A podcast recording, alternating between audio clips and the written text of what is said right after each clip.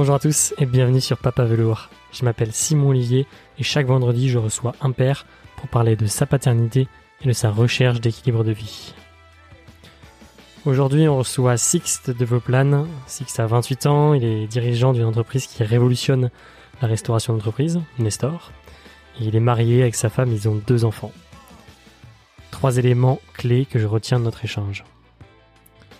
Le fait d'avoir des enfants structure ta vie, ça impose un rythme et ça met en place des routines saines, saines pour la famille mais aussi pour l'entreprise. Savoir rendre simple les choses complexes est une compétence clé aujourd'hui et la parentalité, l'éducation, la pédagogie qu'on peut mettre en place avec ses enfants développe réellement et concrètement cette compétence. Et enfin, l'importance de la frontière entre son entreprise et sa famille, surtout pour protéger les siens. Vous comprendrez un peu plus en détail dans l'épisode qui va suivre avec Sixte. Je vous laisse écouter notre échange. Merci beaucoup en tout cas. Je m'appelle Sixte, euh, je suis cofondateur de Nestor. C'est une boîte qui est euh, euh, dans la restauration en entreprise qui révolutionne la manière dont on va euh, proposer des solutions de restauration pour les entreprises, les petites, moyennes et grandes entreprises. Euh, ça va de, de frigo connecté à des euh, solutions de, comptoir en entreprise. Donc c'est une boîte que j'ai lancée en 2000, 2015 à 21 ans. Aujourd'hui j'en ai j'en ai 28 j'ai, je suis marié et j'ai deux enfants. Euh, le premier qui vient d'avoir trois ans et le deuxième qui va avoir deux ans dans deux semaines. Cool. Et je t'ai contacté moi parce que sur LinkedIn, du coup, tu te présentes comme euh, bah, CEO, dirigeant de Nestor, intervenant aussi à l'ESSEC, donc école de commerce, et papa de deux enfants. Euh, j'ai trouvé ça assez original de te présenter comme ça, surtout sur un réseau professionnel. Pourquoi t'as mis ça euh, sur ouais, Déjà, je, je, je, sais pas si on peut dire que LinkedIn est encore un réseau professionnel. Il y a de plus, en, enfin, c'est devenu de plus en plus poreux, tu vois, entre la, euh, entre euh, globalement le côté professionnel et le côté perso. Euh, et en fait, je pense que quand on est dirigeant d'une boîte, là, c'est parfois compliqué de voir la, tu vois, la, la frontière entre mm. entre justement ta vie pro et ta vie perso. Euh, je trouvais ça, euh, je trouvais ça sympa de l'indiquer, tu vois, sur le sur le profil, euh, parce que derrière le poste et derrière ce qu'on fait, il y a justement cette tension qu'on a et qu'on vit au jour le jour, euh, qui est euh, comment est-ce qu'on arrive à gérer notre vie de couple, gérer notre vie de famille avec notre vie d'entrepreneur. Euh, et je trouvais ça important de pouvoir aussi le mettre en avant parce que derrière la réussite de Nestor, c'est aussi, mmh. bah, c'est aussi une famille qui euh, qui me soutient, qui m'aide et qui m'apporte un équilibre que j'aurais pas forcément euh, autrement. Et t'as eu des réflexions là-dessus? On t'a déjà fait part de ce truc-là euh, Ouais, alors dans, ça dépend euh, des réflexions parfois amusées, pas forcément, ou alors des gens qui comprennent pas pourquoi ce que je commence à essayer de dévoiler, déballer ma vie perso sur justement sur LinkedIn, ouais. en disant non mais de toute façon LinkedIn c'est devenu Facebook, tout le monde commence à raconter sa vie, c'est plus ce que c'était, c'était mieux avant, blablabla bla bla et tout. Mais tu mets pas les photos de tes enfants non plus. Ouais, je les mets pas non plus. C'est faut après faut rester aussi pudique, tu vois. Euh, le but c'est effectivement euh, euh, mes, mes enfants, ils ont pas, je sais pas s'ils aimeraient que je mette leurs photos euh, sur LinkedIn, mais euh, mais pour autant, euh, je vais pas non plus me dévoyer. En fait, c'est-à-dire que c'est c'est une partie intégrante de, de moi, le fait d'être père, d'avoir deux enfants, et encore plus dans un écosystème startup où c'est assez tabou en fait. C'est-à-dire qu'on parle beaucoup de choses, tout le monde parle de de soi et personne ne parle de sa famille, et encore moins de ses enfants. Parce que si on a peu qui ont des enfants, probablement dans le milieu startup, assez jeunes. Justement, on peut revenir à ses débuts. Tu vois, du coup, t'as as eu des enfants assez jeunes. Ouais. Euh, Est-ce que tu peux nous rappeler un peu, nous donner un peu le contexte, dans quel contexte tu as eu ces enfants, euh, comment ça s'est passé euh, avec ta femme?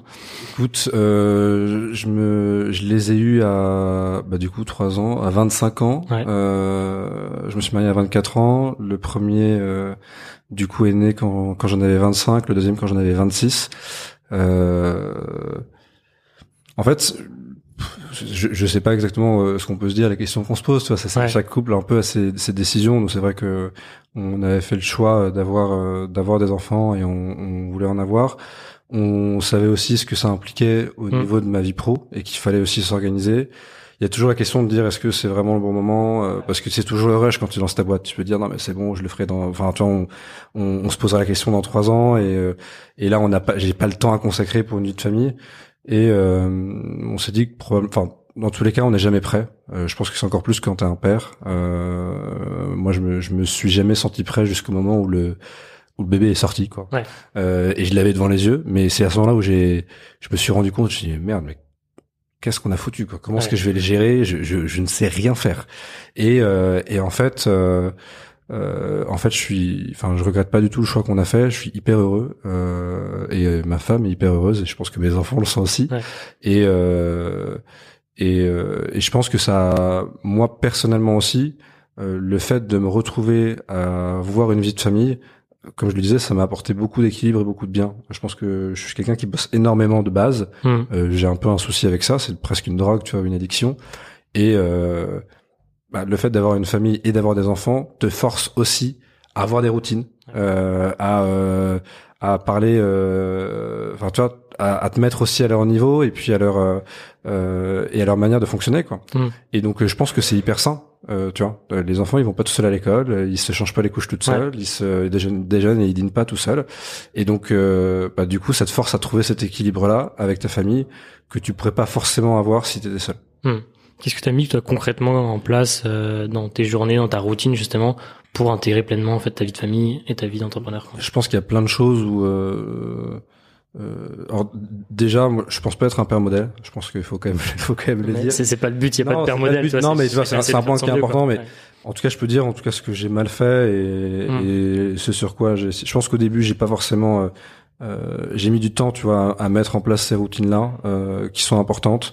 Euh, et, euh, et je n'ai pas forcément mis assez. Alors, il y a les routines de accompagner ses enfants à l'école. Euh, tu vois, il y a des jours euh, fixes où j'accompagne mes enfants à l'école. C'est marqué dans mon agenda. Mes employés le savent. Idem quand je vais les récupérer à la crèche et à l'école. donc, tu vois, ces choses-là sont sont sont faites. Donc ça, c'est des premières choses qu'on met assez facilement. Là, récemment, par exemple, je me suis rendu compte de quelque chose, c'est que moi, je dors assez peu et je suis plutôt matinal. Mmh. Ma femme dort beaucoup plus euh, et un peu moins matinale. D'accord. Euh, ou du moins se couche assez tôt. Avant, ce que je faisais, c'est que je me couchais très tard et puis euh, je, me, je, me, je, je, voilà, je, bossais jusqu'à pas d'heure et je me réveillais à peu près en même temps que ma femme. Mm. Et en fait, je me suis dit, mais c'est peut-être une connerie de le faire. Couchons-nous en même temps. Déjà, au moins, on est sur le même rythme. Mais plutôt que de me lever à 7 heures, je me lève à 5h30. Ça veut dire quoi? Ça veut dire que du coup, bah, j'arrive à bosser, mais quand les enfants se réveillent à 6 heures ou 6h30, bah, plutôt que de dire à ma femme de se lever, c'est moi qui serai déjà debout. Au final, ça change rien pour mon rythme de sommeil, mon rythme pro et mon rythme perso, mais je peux être là, je suis présent, euh, mm. justement pour gérer cette partie-là qui est pas la partie la plus sympa, qui est comment tu te réveilles à 5h ou 5h30. Bon, bah, à partir du moment où, euh, euh en fait, t'as fait le choix de te coucher à 23h, mmh. te lever à 5h30 quand t'as besoin de 6h30 pour, euh, par jour, tu vois, par nuit, c'est quelque chose que tu peux faire. Et donc ça, c'est le genre de choses qu'on commence à faire et qu'on commence à mettre en place, euh, et qui permettent, tu vois, d'avoir quelque chose de, de, de mmh. sain et, euh, et d'équilibré, quoi. Ouais. Du coup, juste sur, sur revenir sur ce que tu disais tout à l'heure sur effectivement la, la, grossesse de ta femme, euh, du coup, tu t'es pas trop préparé. En fait, t'avais pas vu le truc arriver. Enfin, comment ça se fait euh, Est-ce que tu as eu des, des signaux peut-être de femmes qui disaient attends, on se prépare comment? Je sais pas moi personnellement, mais pareil, j'ai mis trop de temps et j'ai réalisé que quand j'avais mon fils entre les mains. Mais j'étais obligé moi par exemple d'acheter des trucs. Dans ma préparation, c'était d'acheter tous les trucs pour me préparer parce que je savais pas comment faire en fait. Toi, comment ça s'est passé pour toi en fait, moi, je, en fait, je, je jusqu'au huitième mois, je, je ne j'avais pas conscience de de ce qui allait m'arriver, tu vois. Et, euh, et, ma femme, au bout de, ouais, de trois mois, quoi, elle, était ultra stressée. Elle savait pas du tout ce qui allait se passer, etc. Tu réagissais comment par rapport à ce stress, toi tu bah, Non, mais ça la, rendait, ça, ça, ça, la rendait folle parce qu'elle voyait que moi, non, j'étais pas stressé. Mais non, t'inquiète pas, ça, va, se faire, on va, on va y arriver. Et puis après, au bout de huit mois, j'ai ma femme et je fais en fait, euh, je commence à me rendre compte qu'on pourra pas sortir tous les soirs. Ah, fait, bah c'est bon, t'as mis huit mois pour te rendre compte. Et je suis en train de me rendre compte qu'en fait, euh, bah, il va falloir que j'arrive à mieux gérer mes matinées, mieux gérer mes soirs, etc. Et là, j'ai tout pris d'un coup. Donc mmh. c'était ultra rude. Et euh, après, ouais, quand l'enfant est né, là, je j'ai pris tout ça. Mais c'est vrai que le, le pour mon premier enfant, j'ai mis vachement de temps avant de réaliser ce qui allait me tomber dessus. Ouais. Donc j'ai passé une super grossesse parce que j'étais pas stressé du tout sauf le dernier mois où je me suis pris mais tout le stress des huit mois le stress des huit mois cumulés en un mois quoi. donc ça a été ultra rude. Donc heureusement tu vois que et en plus le le, le, mon, mon, premier est né euh, après le terme. Donc tu vois en plus ça, ça a été un mois et un peu plus donc euh, mais euh, mais c'est vrai que je je sais pas si c'est de la chance ou pas mais en tout cas j'étais complètement inconscient les huit premiers mois qui a fait que je l'ai plutôt bien vécu. Euh, après pour le deuxième euh, bah c'est j'étais un peu plus rodé donc euh, mais je, je, suis je suis quelqu'un de toi de de nature optimiste donc euh, je vois souvent le, le, verre à moitié plein plutôt que le verre à moitié vide. Et donc je me dis souvent je me dis tout le temps bon en vrai il y a quand même des des milliards de pères qui sont passés par là. Exactement bon c'est ça va être compliqué mais euh, tout le monde dit qu'ils en chient globalement les premiers mois. Tout le monde te dit aussi que c'est quelque chose d'incroyable. On va y arriver tu vois on n'est pas on n'est pas nul quoi. Yes. et ce passage après de 1 à 2 enfin deux enfants parce que du coup moi je suis pas encore mais euh, tu sais je commence à y penser je me dis euh, comment comment on fait quoi. Enfin genre c'est ça, ça, se multiplie les, les contraintes se multiplient aussi. Comment, comment ça s'est des économies d'échelle après. Ouais c'est vrai. Puis t'as appris normalement t'es meilleur mais exactement t'as une courbe d'apprentissage qui fait que non euh, en vrai plus sérieusement bah en fait déjà tu t'as t'as l'inconnu du premier parce que tu t'as beau euh, discuter voir enfin tu vois euh, essayer de comprendre par tous les moyens. Euh, le meilleur moyen d'apprendre, c'est de faire quoi. Donc c'est c'est finalement te, te retrouver confronté euh, à ton bébé et bon bah comment changer une couche, tu le sauras pas avant d'avoir changé la couche quoi. et il n'y a pas des cours toi qui t'apprennent ça et heureusement tu vois ça serait bizarre. Et mais du coup pour le deuxième, t'es quand même beaucoup plus serein. Tu sais exactement où est-ce que ça va être dur. Tu sais aussi où est-ce que ça va être plus simple. Donc c'est vrai qu'on a eu deux enfants qui ont été rapprochés. Euh, on savait que ça allait être compliqué euh, sur un certain nombre de sujets, notamment pendant les premiers mois. parce que bah, c'est un double changement de couche, euh, c'est tu vois c'est mm. donc en fait tu tout est en double, mais à côté de ça, euh, tu vois on le voit aujourd'hui, c'est les les deux garçons sont hyper proches, ils sont ils sont autonomes maintenant, enfin c'est c'est trop bien, tu vois. c'est donc là on commence à sortir un peu la tête de l'eau. Euh, et, euh, et, et on est on est hyper heureux. Et les mm. enfants le sont aussi tu vois. Ouais trop cool. Et euh, du coup tu disais tout à l'heure euh, on va peut-être revenir sur effectivement que tu as des conseils du coup à donner justement aux pères là qui sont dans cette phase de soit avoir le premier pour peut-être s'y préparer ou pas se prendre cette surcharge sur le neuvième mois tu vois. Ou le passage de 1 à 2 est-ce que tu as, des pas des conseils ou des, des remarques à faire là-dessus ouais, peut-être? Alors je pense que pour le premier effectivement le euh, ouais, il faut éviter la connerie de euh, tout ira bien, etc., etc. Et en fait, je pense qu'il faut aussi mieux écouter sa femme quand elle quand elle te dit, euh, t'es en train de te rendre compte que, enfin, est-ce qu'on fait pas une connerie? Est-ce que t'es en train de te rendre compte de la charge que ça va être? Euh, et, euh, et se poser un peu là-dessus. Euh, je pense que c'est une bonne chose que tu as dit le côté euh, acheter des choses en fait rendre concret euh, mmh. pourquoi est-ce que en fait pourquoi est-ce que des parents euh, peignent la chambre de leurs enfants trois mois avant qu'ils soient nés? Parce qu'en fait ça rend concret leur, son, son, arrivée tu vois. Nous à la fin ce qui a rendu concret c'était tout le toute la discussion qu'on a eue sur le prénom comment est-ce qu'on va l'appeler etc etc tu vois. Et bon ça rendait concret les choses quoi. Et c'est vrai que pour le deuxième c'est ce qu'on a fait c'est que les choses étaient aussi plus concrètes parce qu'on avait eu le premier euh, donc je pense que le rendre concret peut aider le père, tu vois, à, à, à, s'imaginer euh, déjà neuf mois plus tard, parce que factuellement c'est beaucoup plus compliqué à se l'imaginer que pour une femme parce qu'on n'a pas de changement enfin, tu vois, mmh, euh, j'ai, moi j'ai rien vu pendant la grossesse quoi. Mmh. euh, je dormais mieux tu vois mais c'est tout quoi. T'as pas fait de couvage j'ai pas fait non tu vois et donc du coup, c'est vrai que je pense que le rendre concret peut permettre de d'éviter de se prendre cette surcharge à la fin, et puis et puis en plus d'être euh, permettre d'être un peu un peu plus en lien avec sa femme qui hmm. qui normalement avec euh, les modifications euh, tu vois hormonales physiques qu'elle vit se rend compte beaucoup plus et elle va beaucoup plus appréhender ce, ce moment qui va arriver pendant les neuf mois. Yes.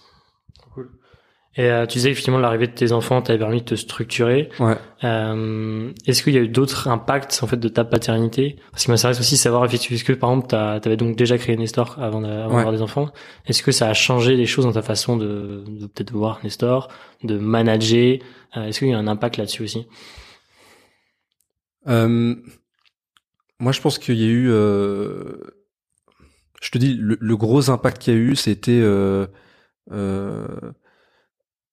ma, ma, le, le, fait de réussir à créer euh, une frontière un peu moins poreuse, mmh. euh, elle l'est encore beaucoup, mais un peu moins poreuse entre ma vie perso et ma vie pro. Euh, et notamment le fait, tu vois, d'assumer un peu plus, euh, euh, d'avoir du temps pour pour son couple, pour ses enfants, euh, et du coup d'avoir un rythme qui soit un peu plus sain. Et je pense que c'est un, un, travail de longue haleine. Et encore une fois, je te dis, moi c'est pas, euh, j'ai vraiment du mal avec ça, tu vois. Donc le truc c'est que les enfants te l'obligent. parce que euh, quand ils ont faim, ils ont faim à une, à une heure donnée, quoi. Et puis en plus, ils te le rappellent. Hein. Euh, pourquoi t'es pas là, papa euh, ah, t'es, Il paraît que t'es au travail, tu pars au travail. Enfin, toi, ils te le rappellent tout le temps. C'est-à-dire que quand t'es pas là euh, trop tard ou trop tôt, t'as pas vu hier. Donc en fait, ils sont là pour te le rappeler. Et euh, et, euh, et donc je pense que ça, c'est ça m'a fait beaucoup de bien, en fait. tu vois. Et ça, c'est quelque chose dont j'avais besoin et qui a été, qui est vraiment bien aussi. je pense pour en fait pour Nestor aussi, c'est-à-dire que Nestor a besoin d'avoir un dirigeant qui euh, euh, soit capable d'avoir une vie perso qui soit saine euh, et qui soit capable de faire la part des choses. Tu vois. Mm. je pense que c'est un premier point. Je pense que ouais, je dirais que c'est le, le, point le plus important que que j'ai appris. après, globalement, je dirais que, enfin en fait, ça te fait quand même redécouvrir la manière dont tu euh, dont tu transmets le savoir, ce qui peut être assez utile avec tes équipes. C'est-à-dire que tu te retrouves avec euh, là, je suis dans l'âge du, du pourquoi. Ouais, tout expliquer. C'est le, fameux âge où euh, dès que tu réponds, c'est toujours pourquoi. Et en fait, bah, ça te force à être pédagogue, à expliquer une fois, deux fois, trois fois, quatre fois, à comprendre, enfin, tu vois, et à être aussi un peu plus, un peu plus compréhensif, hmm. tu vois, de l'autre, un peu plus pédagogue. Euh, donc ça, ça c'est, ça j'ai trouvé ça. Euh, enfin voilà, je trouve que c'est des choses qui te permettent de, de grandir en tant que personne. Ouais. C'est Stanislas Ménard qui disait justement de dire à chaque fois d'expliquer comme à un enfant et en fait, ça, enfin, pouvoir dire les choses si simplement, ouais. que tout le monde puisse les comprendre? Mais c'est une valeur, c'est un, énorme apprentissage en fait. Ouais, mais c'est une valeur de dingue après dans ta boîte, c'est-à-dire que c'est tout le monde a besoin de, de rendre des choses compliquées simples. Mm. Euh, c'est c'est une vraie force en fait pour ta vie pro. Et c'est ce que tu dois faire toute la journée avec un enfant. Toi, quand il te dit mais je vois pas le soleil, euh, pourquoi le soleil il est pas là? Putain, tu te dis mais il est con quoi. C'est super simple. Et en fait quand tu lui expliques il dit mais pourquoi? Et, tu dois lui réexpliquer en fait à la fin. Donc tu dois trouver des mécanismes pour que facilement il puisse comprendre quelque chose euh, qui paraît simple parce qu'on te l'a ça fait 20 euh, ans ou 30 ans qu'on te l'a dit mm. mais qui c'est vrai qui n'est pas intuitif tu vois. Et euh, et dans ta vie pro bah c'est la même chose tu vois. Donc ça c'est c'est quelque chose qui est en termes d'apprentissage qui est incroyable. Mm. et sur la, la frontière justement entre vie pro vie perso euh, du coup, Nestor a connu des, des moments un peu d'euphorie, des, des, hauts et des bas aussi ouais. euh, pendant toute sa durée. Alors moi, j'avais investi il y a quelques années euh, sur Nestor et du coup, j'ai suivi ça de près et c'était c'était incroyable de suivre votre aventure. Euh, comment t'as réussi à mettre en place du coup une frontière euh, pour pas que bah pour à la fois partager les succès de Nestor peut-être dans sa famille et que les, les potentiels échecs de Nestor viennent pas impacter aussi ta vie de famille? Comment t'as géré ça et comment t'as fait évoluer ça aussi avec le temps? Euh, déjà, c'est quelque chose qui est très compliqué, euh, je pense. Euh, c'est c'est quelque chose qui est très compliqué parce que quand tu lances une boîte, c'est une partie de toi, tu vois. tu passes plus de temps dans ta boîte que avec ta famille. Un premier bébé, quoi. ouais, c'est c'est ton premier bébé. Donc c'est sûr que c'est quelque chose qui est hyper compliqué de, de réussir à à, à créer cette euh, cette cette, tu ce, ce, cette frontière entre les deux. Euh, euh, moi, je sais que dans les moments simples et comme dans les moments compliqués, hmm. on, on, a beaucoup et on échange beaucoup avec ma femme, qui dans les moments, on va dire d'euphorie, me ramène un peu sur terre, et qui dans les moments compliqués me relativise certaines choses, tu vois, qui auraient pu être plus graves ou qui pourraient être et qui et, et et en fait, je pense que c'est, ça a été dans les moments plus compliqués hmm. euh, que euh, je me suis rendu compte de l'importance de créer cette frontière-là, parce que c'est justement dans les moments compliqués où tu vas pouvoir te ressourcer dans ta famille, euh, où tu vas pouvoir faire ce vrai break et euh, et euh, parce que si tu le fais pas, t'as tout qui explose en plein vol. Hmm. Euh, t'as des moments où en fait quand t'as plus de cash pendant euh, euh, t'as plus de cash dans trois ou quatre jours et que tu sais pas comment t'es payé tes salariés euh, et que euh, à la fin euh, si tu ne fais pas cette porosité avec ta famille, ta famille va exploser. Hmm. Et donc, à un moment, ça va se faire de, de manière, je, je dis pas que ça va se faire naturellement, mais c'est que tu auras besoin de créer cette frontière-là pour que le moment où tu sois avec ta, avec ta famille, tu puisses prendre du temps. Mais c'est compliqué. C'est-à-dire que moi, je hmm. sais que j'ai, j'ai, j'ai mis énormément de temps avant de réussir à faire ça. Et les, les premiers moments compliqués que je passais avec mes enfants et ma famille, je, je ne les passais pas avec eux. C'est-à-dire que j'étais physiquement avec eux mais je n'étais pas mentalement avec eux. Donc euh, j'étais un peu sur mon téléphone, puis même j'avais une charge mentale telle que je n'arrivais pas, tu vois, à mettre sur off mon cerveau, puis à pouvoir passer du temps avec mes enfants. Hmm. Euh, et, et, je pense que euh, j'ai réussi à un moment à le faire et ça m'a fait un bien fou parce que ça me permettait quand je revenais d'avoir les idées beaucoup plus claires et en plus de pouvoir euh, profiter à fond en fait. Je pense que toi s'il y a un conseil à donner, c'est dire quand tu fais ta boîte, tu la fais à fond, mais quand tu es avec tes enfants, faut que tu faut que tu sois à fond avec eux. C'est-à-dire que si tu, si tu fais à chaque fois les choses à moitié, c'est plus une histoire de durée tant que tu passes avec eux, mais c'est une histoire d'engagement que tu as avec eux. Euh, entre guillemets, si, si tu passes une heure ou deux heures euh, à un moment parce que t'as pas le temps de passer plus de temps, tu vois, sur un week-end, mais que tu passes deux heures dans un week-end avec eux. Euh, bon, déjà, faut pas que ce soit tout le temps, mais hmm. mais il faut que ces deux heures soient soient incroyables, quoi, et soient à fond. Si pendant ces deux heures là, bah, euh, t'es es tellement stressé que que ça se voit parce qu'ils le ressentent et ils le sentent, hmm. t'arriveras pas à créer de lien. Et en plus, toi-même, quand tu reviendras pour bosser, tu t'auras pas fait ce break et tu n'auras pas eu ce, ce, ce, cette frontière-là qui t'aura permis euh, bah, de pouvoir rebondir à un moment qui est compliqué. Ouais. Et t'arrives à analyser de comment t'as réussi justement à construire cette frontière? C'est juste le temps au bout d'un moment et... Non, moi je pense que c'est un moment où j'avais justement aucune frontière euh, et, euh, et je suis allé trop loin euh, en en mettant en danger ma vie perso euh, dans ma vie pro notamment en, en commençant euh, à des moments où on manquait de cash de faire des des des chèques avec mon compte perso alors que j'avais pas d'argent sur mon compte perso. Ouais. euh, et en fait je le faisais à des moments puis j'arrivais à trouver l'argent etc etc et en fait à un moment euh, euh, je suis revenu le soir et puis euh, j'avais euh, cinq courriers de ma banque qui me disaient vous avez six jours pour trouver 20 000 euros sinon vous êtes interdit bancaire ouais. et là t'avais déjà un enfant à ce moment-là? Et j'en avais un ouais. on attendait le deuxième okay. et là pareil c'est là où je me suis pris une énorme claque dans la gueule. Euh, ma femme m'a posé ça sur la table j'ai chalé toute la nuit quoi. Je me suis dit mais qu'est-ce que j'ai foutu? En fait, ça fait 18 mois que je fais de la grosse merde sur la frontière entre ma vie perso et ma vie pro. C'est-à-dire que là, sans m'en rendre compte, j'étais inconscient, je me rendais même pas compte de ce que de ce qu'impliquait ces chèques-là. Mmh. J'étais en train de foutre en l'air ma vie de couple et j'étais en train de foutre en l'air ma famille. Et ça, ça a été une, une, une, putain de claque pour moi. Euh, et, euh, et c'est là où je me suis dit, mais en fait, il faut que je me crée cette frontière-là. Euh, elle, elle, parce qu'elle sera saine pour ma famille et pour mon couple, mais aussi elle sera saine pour Nestor. Parce que ce que je faisais n'était même pas sain pour Nestor. C'était pas sain pour la boîte d'arriver à ce genre de truc. de sauver la boîte, en fait. Mais en fait, je, me, je foutais le bordel partout. Parce que même pour moi, en fait, du coup, ça me mettait dans des tensions telles que j'avais une charge mentale supplémentaire en plus de la charge de la boîte, quoi. Et donc, ça, ça a été un, un, un une vraie claque. Euh, donc pour la petite histoire, finalement, j'ai quand même réussi à solder l'échec, donc je suis pas interdit bancaire, etc., etc. Euh, j'ai demandé à, à, à, ma femme de supprimer tous les chèques que j'avais euh, à côté pour ne plus euh, tu vois être, tenté par ça. Mais euh, mais en tout cas, ça m'a ça a été l'électrochoc pour moi qui m'a fait dire Sixte, tu fais une frontière une frontière claire et nette entre ta vie pro et ta vie perso. Il peut se passer tout ce que tu veux dans ta vie pro des choses bien comme des choses moins bonnes. Ça ne doit pas impacter tes enfants et ça ne doit pas impacter ta femme qui euh, évidemment ta femme elle a souscrit pour, elle a souscrit à ça quand elle s'est mariée avec toi parce qu'elle s'est mariée à un entrepreneur euh, mais elle n'a pas à subir ça. Et tes enfants n'ont pas à subir ça. Ok. Oh, c'est je pensais pas entendre tout ça mais c'est vrai que c'est fort elle hein. et euh, non c'est impressionnant. Et en tout cas, bon, t'arrives à avoir surmonté tout ça et t'es en face de moi et ça a l'air de bien se passer, donc, euh, donc tant mieux. Euh, Qu'est-ce que tu as envie de, de, transmettre à tes enfants?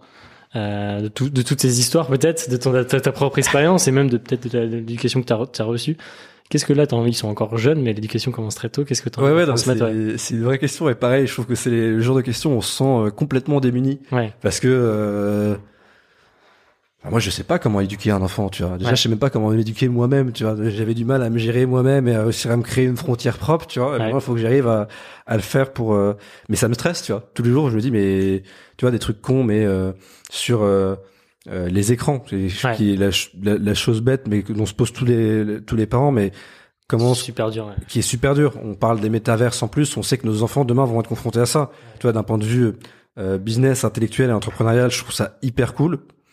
Euh, mais euh, au niveau de l'éducation pour mes enfants, je me dis merde, mais comment est-ce que je vais gérer ça hmm. nos, nos parents devaient nous gérer quand nous on était sur nos PlayStation et sur nos ordi, euh, puis sur les réseaux sociaux. Demain, on va devoir gérer nos enfants dans les métaverses. Putain, ça va être un truc de de, de barjo. Enfin, moi, je me sens déjà dépassé par ça parce que euh, derrière, il faut que tu arrives à construire une frontière tout en étant bah, suffisamment ouvert parce qu'il y a des choses qui sont bien dans tout ce que tu vas pouvoir lui apporter. Donc c'est une question de dosage, tu vois. Mm. En soi, les écrans sont pas mauvais, mais c'est la surexposition aux écrans qui fait qu'à la fin, tu c'est pas forcément bon pour l'enfant, tu vois. idem pour les réseaux sociaux, idem. Et donc ça, c'est une vraie, c'est quelque chose concrètement, on est complètement démis parce que en fait, c'est quelque chose qui est générationnel. On peut pas demander à nos parents ce qu'ils ont fait parce qu'ils vivent pas la même chose que ce que nous on vit. Ils sont pas liés au, au à, à, la technologie actuelle. Donc peuvent nous dire euh, ce qu'ils vivaient pour euh, euh, ce qui, la manière dont ils voyaient les choses, peut-être pour la télé, pour... mais ça n'a rien à voir, tu vois. Hmm. Donc ça, je pense que c'est quelque chose qui est c'est une vraie question. c'est une vraie, c'est quelque chose où j'ai pas de conseil à dire, mais c'est en tout cas c'est c'est c'est des questions que je me pose tous les jours, toi, et qu'on se pose tous les jours, dire bah, comment est-ce qu'on va les gérer, euh, et on essaye, tu vois, au maximum de de les préserver euh, par rapport à ça. Et euh, et en fait, pareil, tu te rends compte quand tu commences, lorsque l'enfant se pose des questions pourquoi, bah t'as des questions euh, très pragmatiques et t'as des questions qui très vite vont sur des questions philosophiques, quoi, voire même théologiques, existentielles. C'est quoi la mort? Tu dis mais merde, qu'est-ce que je lui dis, tu vois Et en fait, tu te retrouves avec euh, bah, une vraie responsabilité, tu vois, qui est de dire parce que euh, à la fin, à la fin, t'es le père ou la mère et il te voit comme euh, le puits de connaissance et, et c'est lui qui détient la vérité. Et donc, c'est dans ces moments-là où tu te rends compte de la responsabilité aussi que t'as vis-à-vis des enfants. Ça te fait aussi un peu flipper parce que tu te rends compte aussi de la responsabilité qu'a l'école vis-à-vis de vis-à-vis de tes enfants ou de n'importe qui en fait qui parle à ton hmm. à ton enfant parce qu'il va il, il va avoir un impact énorme tu vois sur la manière dont il va être capable de se de se construire. Donc euh, mais c'est une responsabilité mais à la fois je pense euh, le, le, côté transmission est quelque chose d'incroyable tu vois, parce que même toi, ça te force à te reposer des questions existentielles que, tu voulais pas te poser. Ça te renvoie à ta propre, à tes propres vérités, à tes propres questions de qu'est-ce que, enfin, qu'est-ce que je qu'est-ce que je pense vraiment de ça, qu'est-ce que je pense de la mort, qu'est-ce que je. Et puis même, qu'est-ce que je veux, en fait, qu'est-ce que je veux faire de ma vie, qu'est-ce que je, enfin, toi, quand tu te poses ces questions sur comment est-ce que je vais éduquer mon enfant, euh, à la fin, ça te revient exactement à qu'est-ce que tu veux faire toi de ta vie hmm. et quelle est, euh, quelles sont tes valeurs, comment, enfin voilà, c'est et donc rien que ça, c'est incroyable parce que ça te ça te fait revenir à l'essentiel systématiquement quoi. ça te force à, à savoir qui tu es finalement exactement pour savoir quoi transmettre quoi. Et, et, quand t'es dans un dans dans une logique euh, et dans un quotidien où en fait t'as pas le temps de poser enfin concrètement quand tu gères une mm. boîte tu poses pas ces genres de questions enfin tu vois c'est t'as d'autres choses à foutre que de poser ce genre de questions bah pareil je trouve que c'est sain de d'avoir régulièrement euh, la possibilité et l'opportunité de se poser ces questions là avec euh, la responsabilité que ça implique Ouais. Est-ce que ta vie d'entrepreneur, du coup, ta vie de dirigeant, impacte l'éducation aussi Enfin, est-ce que tu as envie de transmettre à tes enfants, quoi? Oui, bah oui, nécessairement, je pense. C'est-à-dire que à un moment, euh, enfin, la vie d'entrepreneur derrière, euh, c'est, euh, enfin, c'est comme, enfin, c'est ce que je disais, que même si tu construis une frontière. Hmm.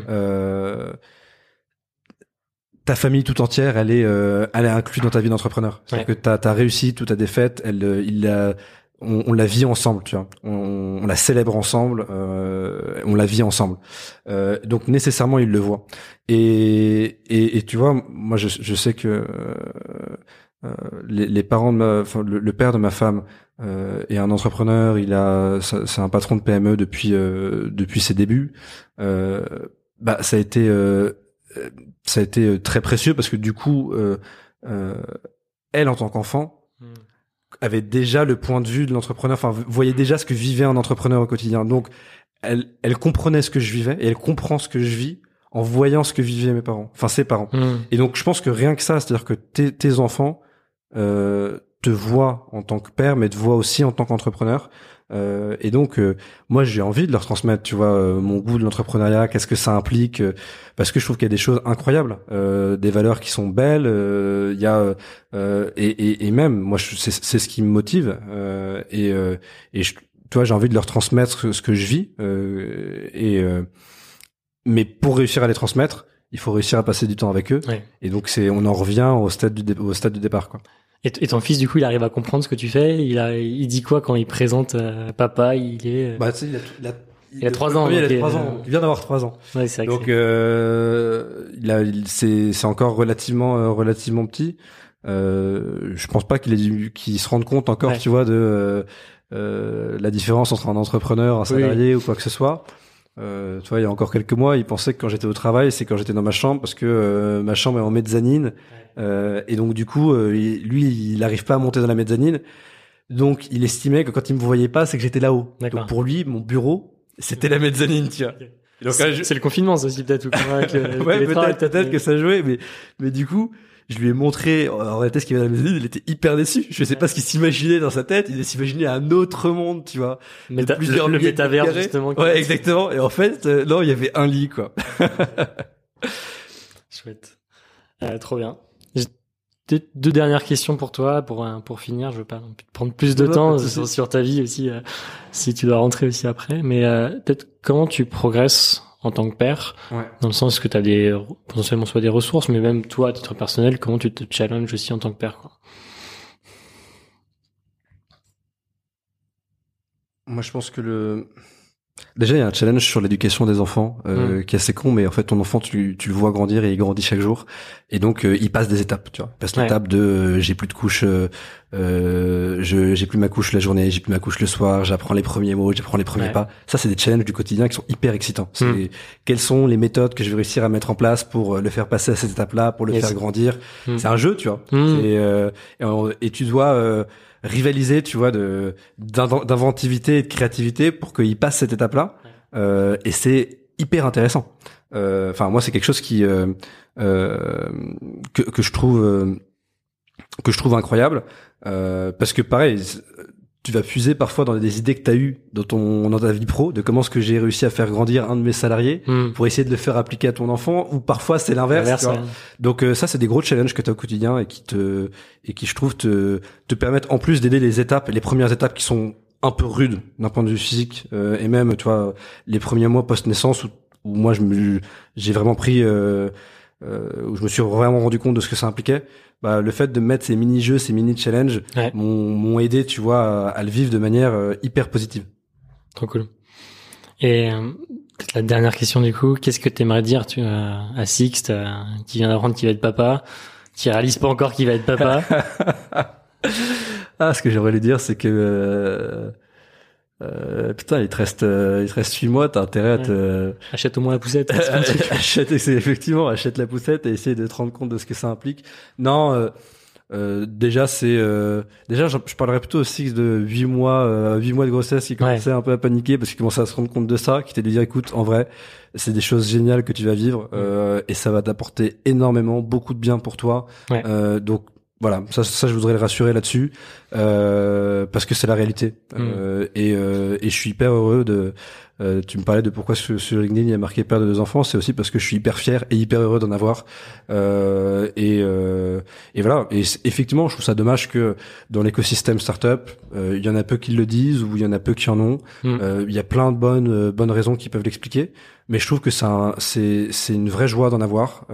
c'est une vraie joie et c'est une euh, c'est c'est quelque chose qui est très sain pour euh, pour sa vie sa vie pro et pour sa boîte. Euh, donc euh, ça n'apporte que du positif. On le voit souvent comme des contraintes supplémentaires parce que c'est c'est ça demande de l'argent ça demande du temps. Mais on oublie en fait tout ce que ça apporte par derrière euh, et, et, ça, c'est juste inestimable. Et je parle pas juste des bons moments qu'on passe ensemble, etc. Ça, bien sûr, ça, c'est inestimable. Et ça, on le dit trop souvent, mm. mais on dit pas assez souvent le, en fait, le gain que ça a sur soi. Ça nous fait grandir euh, personnellement, euh, et ça nous force à nous grandir, et ça nous force à nous poser des bonnes questions. Mm. Donc, je trouve que c'est que que du bonheur. Et en tout cas, on l'a bien senti en tout cas dans ce que tu as pu nous dire, et l'impact que ça a eu en tout cas pour toi et, et pour Nestor, j'espère. en tout cas, Six, merci beaucoup pour ton partage, la sincérité, ouais. Et puis, euh, bah, belle continuation à, simplement à Nestor, puis à, ta famille aussi. merci, merci pour tout. Merci Six. Ciao. Bravo, vous avez écouté ce troisième épisode de Papa Velours jusqu'au bout. Merci pour ça et merci pour tous les commentaires que vous avez pu m'envoyer sur les deux premiers épisodes. Ça me touche beaucoup et ça me booste pour continuer euh, ce projet. Voilà, je vous laisse ajouter le podcast en favori sur vos différentes applications. Euh, mettre le maximum d'étoiles, notamment sur Apple Podcast. Et enfin, je vous laisse partager l'épisode à au moins deux papas autour de vous. On se retrouve vendredi prochain pour le prochain épisode. À très vite.